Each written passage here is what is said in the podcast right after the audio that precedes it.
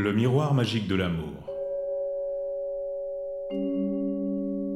Conte fantastique des Ming et des Qing.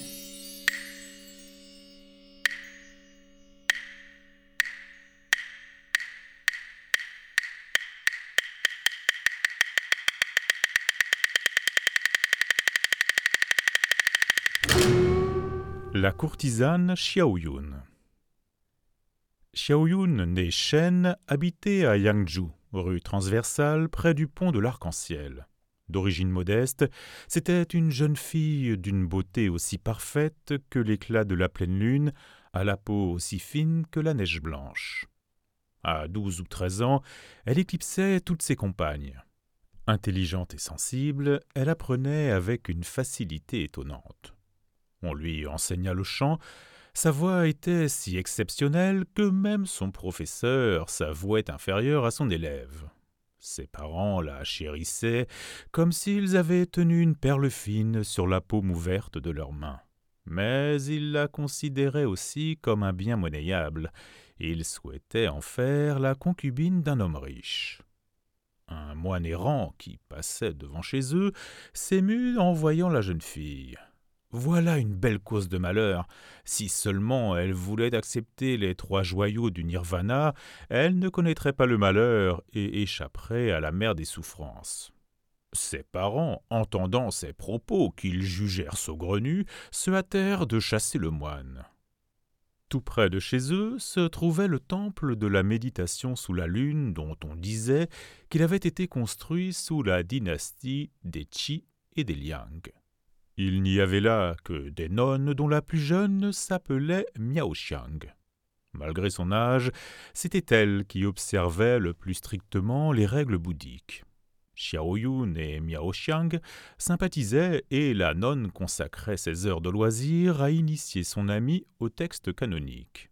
Chaque fois que son élève paraissait s'éveiller à cet enseignement, elle exprimait sa joie en joignant les deux mains. Mais bientôt les parents de Xiaoyun furent victimes d'une épidémie et elle se retrouva sans soutien ni ressources. Une vieille parente, Madame Chen, une habituée des maisons de rendez-vous, l'invita à s'installer chez elle avec l'intention de l'utiliser comme un arbre à sapec. Elle loua dans une allée tranquille un pavillon de trois pièces où elle installa la jeune fille. Rien n'y manquait. Brûle encens, service à thé en porcelaine fine, table à thé en bois précieux, stores en bambou pourpre. Dans cette résidence, aménagée avec goût, Madame Chen faisait venir discrètement les fils des familles riches pour leur faire rencontrer Xiaoyun. Agréablement parée pour la circonstance, elle offrait le thé, chantait des chansons tous étaient subjugués par sa beauté exceptionnelle, digne d'une immortelle, si bien que, dans cette maison, on dépensa sans compter des sommes considérables. En quelques années, la jeune fille acquit des manières nobles et une vraie distinction qui rendait sa beauté encore plus troublante. Les clients affluaient, aussi nombreux que les nuages. Le fils d'une famille fortunée proposa à madame Chen mille taels d'argent si la jeune fille consentait à passer sa première nuit de femme avec lui. Madame Chen accepta le marché, mais sa nièce, en pleurs, refusa la proposition. Je suis venue me réfugier sous votre toit parce que j'étais orpheline. C'est contre mon gré que je suis tombée dans la boue. J'ai accepté d'offrir thé et chansons aux clients, soit, mais pas question de me forcer à coucher avec eux. Madame Chen rétorqua mais tu ne peux pas vieillir vierge, il te faut prendre quelqu'un. La jeune fille persista dans son refus. Me donner à un jeune dandy comme celui-là, qui est vulgaire jusqu'aux os, jamais. Je ne pourrai pas le servir. C'est en effet une jeune fille exceptionnelle. Elle jouait à merveille de tous les instruments de musique, elle peignait aussi avec beaucoup de talent et se passionnait pour les calligraphies et les peintures d'artistes renommés. Elle n'hésitait pas à en acquérir, quel que soit leur prix. Lorsqu'elle recevait des clients riches, en jouant avec finesse les grandes amoureuses, elle parvenait à leur extorquer tout l'argent de leur bourse. Peu à peu, ses coffres et ses malles s'emplirent de mille objets rares et précieux. bijoux d'or et de jade, soieries et brocarts, bibelots et pierres précieuses. Ce qui ne l'empêchait pas de protéger les jeunes talents de recevoir toujours les lettrés pauvres avec gentillesse. S'ils se trouvaient dans le besoin, elle était toujours prête à les aider autant qu'il le fallait. Elle leur donnait de quoi payer leur voyage pour aller participer au concours. Elle fit tant qu'on l'appela grande dame. Wu Rangji, calligraphe célèbre de Yangzhou, intimement convaincu de son talent, accepta pourtant de reconnaître celui de la jeune courtisane, et ils devinrent amis. Un jour, il lui offrit deux sentences calligraphiées sur deux bandes verticales. Plus mignonne qu'un jeune phénix, plus légère qu'une hirondelle, les nuages jalousent sa robe et les fleurs sa beauté. De l'avis de tous, elle méritait pleinement ses louanges. Un de ses familiers, le lettré Shen Shooting, dont elle appréciait la distinction et la générosité, était devenu son compagnon préféré. Ensemble, ils admiraient les fleurs sous le clair de lune, ils dialoguaient en poèmes. Or, lorsque la ville de Yangzhou fut sur le point d'être investie par les bandits, Xiao Yun prit la précaution de quitter la ville, ce qui ne manqua pas de surprendre. Une fois Yangzhou libéré, Shen se précipita chez son ami, mais il trouva la maison vide. Seules restaient les deux calligraphies qui pendaient au mur. Dix jours plus tard, il vit arriver son ami dans un palanquin et fut surpris par ses propos. Merci d'être venu jusqu'à ma modeste demeure pour prendre de mes nouvelles, mais ne restez pas ici plus longtemps. Moi aussi d'ailleurs, je vais m'en aller. Il lui demanda en vain de s'expliquer, seul un sourire lui répondit. Sur ce, ils se séparèrent. Voici ce qui était arrivé. Pour fuir les bandits et la situation critique, elle s'était réfugiée dans un village non loin des remparts.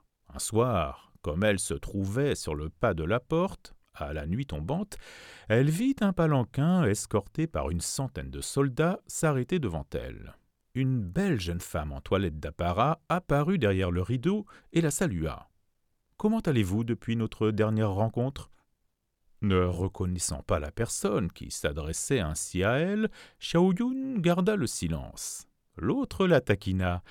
Il n'y a pas bien longtemps que nous nous sommes quittés, vous ne reconnaissez même pas ma voix. Puis elle continua. Je suis Miao Xiang, la nonne du temple de la méditation sous la lune. Les bandits m'ont faite prisonnière, mais heureusement, ils n'ont pas osé abuser de la nonne que j'étais. Ils m'ont obligé à laisser repousser mes cheveux et m'ont enfermé. Après leur défaite, j'ai été libéré par l'armée. Le général a voulu coucher avec moi, mais je lui ai résisté en lui tenant des propos pleins de sévérité. Les bandits, eux, ont respecté ma virginité. J'ai bravé la mort pour me conserver aussi intact que le jade dans sa gangue. Et aujourd'hui, où j'ai la chance de retrouver le jour, je vous vois plus malhonnête que les bandits. Quelle honte Si vous essayez d'abuser de moi, je me donnerai la mort en me tranchant la gorge. Le général changea alors de ton. Si vous êtes marié, me dit-il avec respect, je vous raccompagnerai chez votre époux. Sinon, je vous prendrai volontiers pour femme, puisque je suis encore célibataire. Votre proposition pourrait me tenter, lui ai-je répondu, puisque je suis sans logis. Mais je crains que vous ne vouliez m'abuser par vos paroles mielleuses. Vous, un général, un homme comme il faut, déjà d'un certain âge, vous seriez encore célibataire?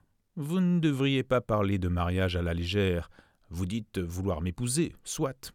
Alors respectez les coutumes. Envoyez une entremetteuse, faites l'offrande des cadeaux. À ces conditions, on pourra choisir une date faste pour le mariage. Il m'a obéi et je suis devenu sa femme. Mais hier, en apprenant la chute de Yangzhou, j'ai tout de suite pensé à vous et je viens à votre secours. La courtisane, que cette histoire avait émue jusqu'aux larmes, la remercia chaleureusement. Vous devriez me suivre, continua-t-elle. Il ne faut pas rester ici. Je trouverai un endroit où vous installer, soyez-en sûrs. En effet, le général possédait dans la région au nord du Yangtze des terres qui faisaient vivre toute sa famille. La courtisane suivit son amie et s'installa avec elle. Or, le général avait un frère cadet, un fin lettré, qui avait obtenu sa licence à dix-neuf ans. La nonne suggéra de lui donner Xiao Yun pour femme. Son mari trouva l'idée excellente. et les noces eurent bientôt lieu. À cette époque, le général dut diriger dans les provinces de Jiangsu et de l'Anhui des opérations contre les bandits qui sévissaient dans ces contrées. Malheureusement, l'armée fut bientôt cernée par trois rangs de bandits à cheval qui la surveillaient de jour comme de nuit. Toutes les tentatives pour briser l'encerclement échouèrent et l'anéantissement de l'armée était à craindre. Miao Xiang, resté chez elle, dit soudain à son ami Je vais m'absenter pendant une dizaine de jours. Elle l'obligeance de faire brûler de l'encens matin et soir devant le Bouddha. N'oublie pas d'ajouter de l'huile dans la veilleuse en terre vernissée placée devant lui. Prends garde qu'elle ne s'éteigne pas. La moindre imprudence nous séparerait pour toujours. Dix jours plus tard, Xiao Yun eut la surprise de voir son ami, accompagné de son mari, entrer en courant dans la maison. Ils étaient tous deux couverts de sang. Leurs mains et leurs vêtements portaient des traces de brûlures laissées par les balles. Lorsqu'ils eurent repris leur souffle, ils lui racontèrent ce qui s'était passé. Le général, dans la situation désespérée où il était, se disait qu'il était perdu et allait se donner la mort lorsqu'il aperçut dans le ciel un grand oiseau qui vint se poser devant lui, les ailes déployées. Ô surprise L'oiseau se dépouilla de son plumage et le général eut devant lui sa femme. Stupéfait, il lui demanda comment elle avait réussi à arriver jusque-là. Depuis ton départ, j'ai prié le Bouddha du matin au soir. Cette nuit, il m'est apparu en rêve et m'a dit Votre mari va mourir, il faut partir immédiatement à son secours. En pleurant, je lui ai répondu qu'une faible femme comme moi ne pouvait parcourir une telle distance et s'introduire au milieu des soldats et des officiers pour retrouver son mari. Le Bouddha a jeté un baluchon sur le sol avec ces mots Prenez. J'ai défait le paquet et j'y ai trouvé deux habits en plumes. À mon réveil, les deux habits étaient sur ma table de chevet. J'en ai revêtu un. Le vent a aussitôt gonflé mes deux manches, m'a poussé dans le ciel, et en un instant je suis arrivé près de toi. Tout en parlant, elle avait sorti le deuxième habit qu'elle tendit à son mari. Enfile-le vite. Nous pourrons échapper à l'encerclement et nous partirons pour un pays sans souci. Comment pourrais-je abandonner mes hommes? lui répondit le général. Mes supérieurs ne me le pardonneraient jamais. Il rassembla ses hommes et les harangua. Nous nous trouvons aujourd'hui dans une situation sans issue. Que nous avancions ou que nous reculions, c'est la mort. Mieux vaut mourir en combattant. Les soldats chargèrent fusils et canons, et mettant à profit un ciel sans lune et un vent violent, ils s'élancèrent au galop en tirant dans tous les sens. Réveillant en sursaut, les bandits crurent que c'était une armée envoyée en renfort qui arrivait au nord-ouest, et ils s'élancèrent dans cette direction pour la repousser.